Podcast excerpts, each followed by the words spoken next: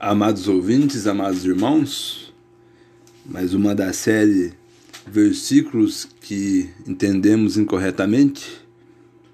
Hoje iremos tratar sobre um versículo que diz que porque a letra mata, mas o espírito vivifica.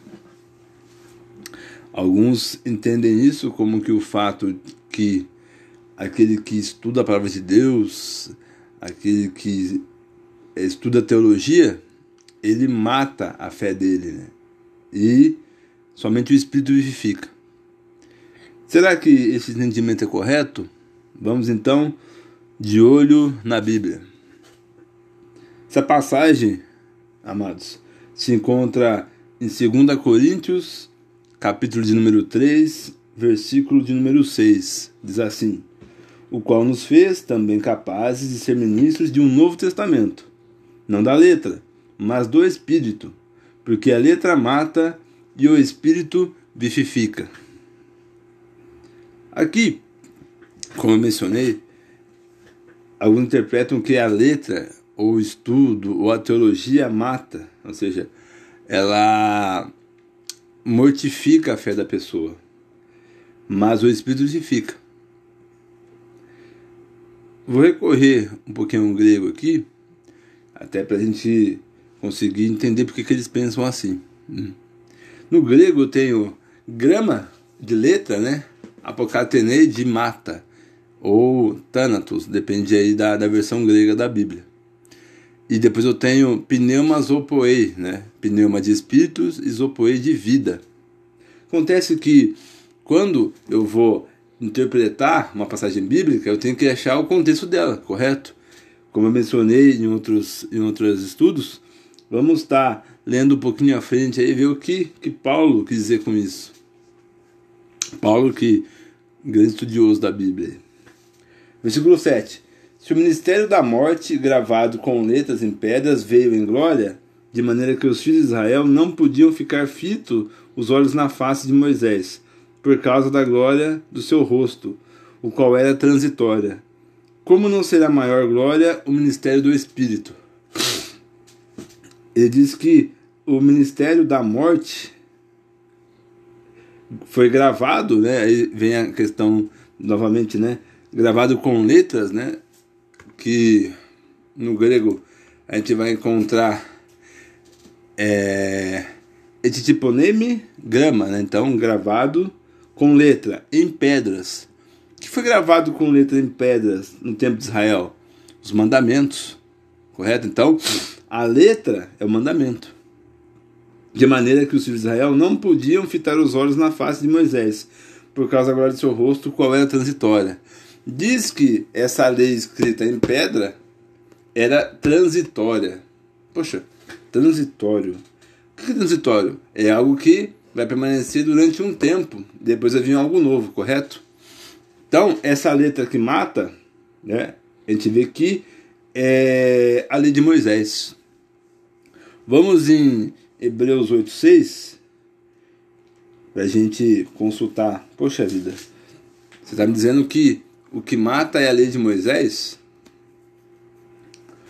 Vamos em Romanos 3, 20 primeiro, só para a gente uh, deixar mais claro isso. Depois eu vou para Hebreus. Romanos 3, versículo 20. Diz assim: Porque nenhuma carne será edificada diante dele pelas obras da lei, porque ela, da lei, vem o conhecimento do pecado. A lei de Moisés, né, como está descrito aqui em Romanos, ela veio aqui para mostrar o pecado, para mostrar o pecado ao transgressor, correto? É uma lei informativa, que, como vimos, não foi eficaz para Israel. Israel não conseguiu cumprir essa lei. Certo? Então foi necessário o quê? Que essa lei, dada por Moisés, é uma lei de morte. Porque nenhum, né, como diz lá em próprio Romanos, né, não há nenhum justo sequer, todos pecaram, estão destruídos da glória de Deus. Portanto, a lei de Moisés mata. Agora sim, vamos para Hebreus 8. Versículo 6. Mas agora, tão mais excelente ministério alcançou, que é o seu, assim que é o mediador de uma melhor aliança, que está confirmada em melhores promessas. O mediador aqui, a gente sabe que é Cristo. Cristo é o mediador entre homem e Deus. Diz que tão mais excelente ministério alcançou. Ou seja, a nova aliança em Cristo é tão mais excelente do que alcançou. Mas por quê? Vamos continuar lendo. Porque se a primeira aliança foi irrepreensível, nunca teria sido buscado lugar para a segunda. Ou seja, se a lei de Moisés, que é, que é a primeira aliança com Israel, fosse irrepreensível, ou seja, funcionasse, né? Israel conseguisse atender a essa aliança, não teria por que ter uma segunda, correto? Mas se tem uma segunda, porque aquela foi feita ineficaz. Versículo 8. Porque, repreendendo-os, lhe diz: Eis que virão dias, diz o Senhor, em que estabelecerei para a casa de Israel e a casa de Judá uma nova aliança. Isso, gente, a gente vai encontrar em Jeremias 31, 31. Então ele vai estabelecer uma nova aliança, porque a primeira não se fez eficaz. Não segundo a aliança que fiz com seus pais, no dia em que vos tomei pela mão, para tirarmos da terra do Egito. E como não permaneceis naquela minha aliança, eu o mesmo, eu, eu os menosprezei, diz o Senhor.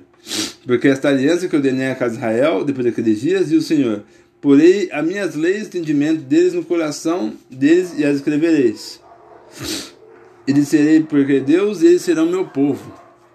Então, a lei que foi dada a Israel, aqui ele menciona a casa de Judá e a casa de Israel, eu não vou explicar o contexto histórico disso, né? Não é atenção, mas diz que foi, vai ser dada uma nova aliança que vai estar escrita no interior das pessoas, não na pedra. Portanto, lá no versículo de 2 Coríntios 3,6, a letra não é o estudo bíblico, não é a teologia, e sim a lei de Moisés. Pelo contrário, gente, né? É, o versículo diz que conhecereis a verdade e a verdade vos libertará. Então, o conhecimento de Deus, da palavra de Deus, liberta o homem. Não mata, liberta ele. Traz ele para a realidade de Deus, traz ele para a vontade do Pai. Portanto, gente, né? Uh, estudem a Bíblia, teologia, estudo bíblico, né? Leiam a palavra de Deus, porque ela não mata. Ela é alimento para o teu espírito e o Espírito vivifica você em Cristo na cruz. Então, esse foi o De Olho na Bíblia de hoje. Obrigado, amados irmãos, obrigado, amados ouvintes. De Olho na Bíblia.